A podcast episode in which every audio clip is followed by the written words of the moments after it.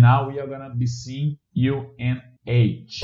Okay, so UnitedHealth Group provides healthcare coverage, software and data consultant services. It operates through the following segments. Okay, everything good here. We are gonna go to the comments by Woya. Okay, so it's a big conglomerate uh, on a health sector. Okay, and it's the leader of the insurance health segment. And the company also has some portfolio by uh, services for IT. Okay, for the seg- the health segment. All right. Uh, it has a verticalization here that helps the the company to improve its results. Okay, like uh, it appears on the, on the past years, we're gonna see that. Another factor that uh, favors this company are the big acquisitions. It's been 14 since 2002, so it's a company that uh, usually likes to probably it's a company that is not gonna be paying a lot of dividends, but it, because it's always reinvesting its profits by purchasing another companies. Okay, so let's take a look at the numbers.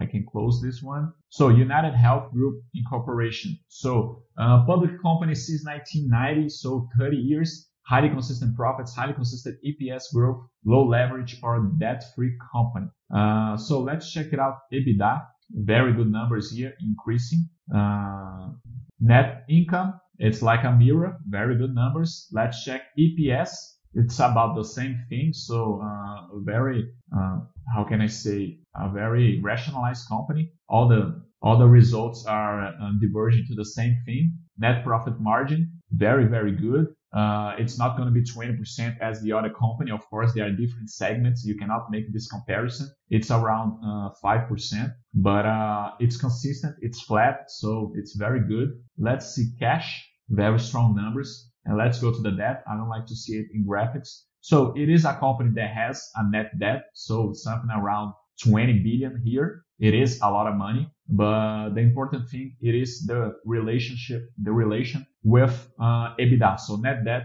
EBITDA, it's around one. What does it mean?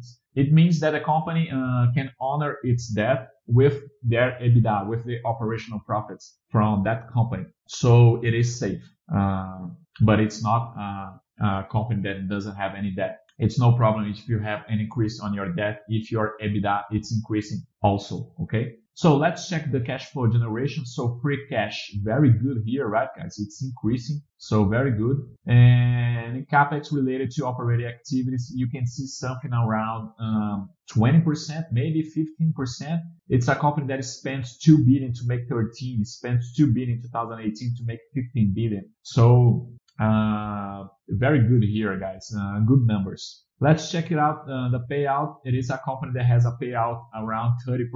30%. Like I, I said before, uh, by the comments by Woya, it's a company that makes a lot of acquisitions. Okay. So of course, the company is going to be doing that with its profit. Okay.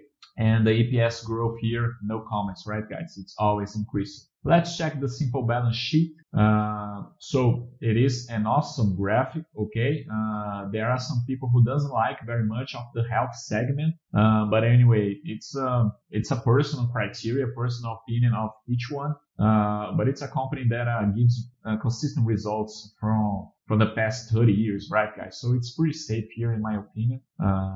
Let me vote now. It's going to be number five.